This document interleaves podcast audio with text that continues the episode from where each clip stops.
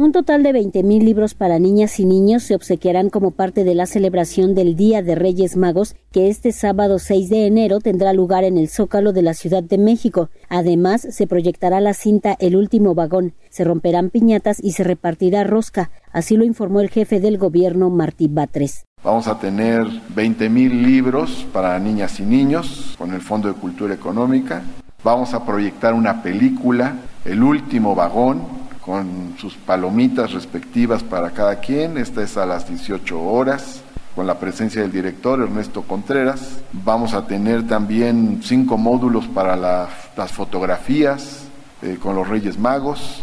Va a haber 250 piñatas y vamos a tener una rosca de reyes.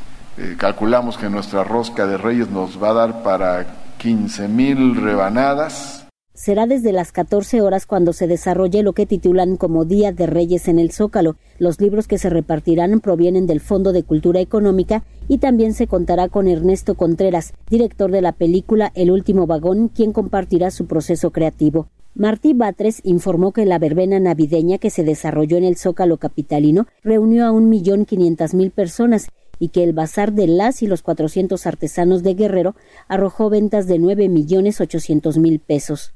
Y en la verbena navideña tuvimos una asistencia de un millón quinientas mil personas.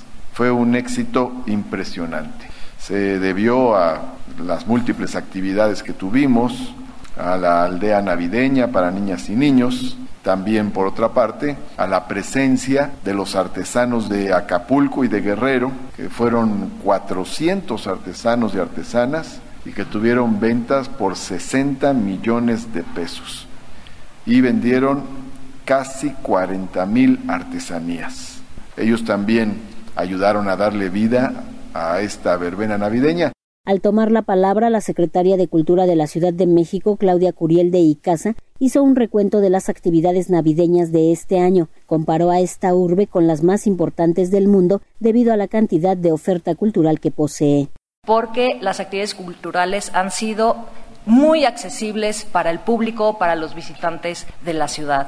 Por ejemplo, en la verbena navideña me parece que se vio justamente ese crisol de la diversidad de la Ciudad de México en la programación que tuvimos, que fue realmente impresionante, alrededor de un millón y medio de visitantes y en otra línea de trabajo que tenemos siempre es apoyo a talento local, que son quienes le dan identidad a esta ciudad. En el Día de Reyes en el Zócalo se romperán 250 piñatas y se repartirán 15.000 rebanadas de rosca. La celebración iniciará a las 12 horas del sábado 6 de enero. Para Radio Educación, Verónica Romero.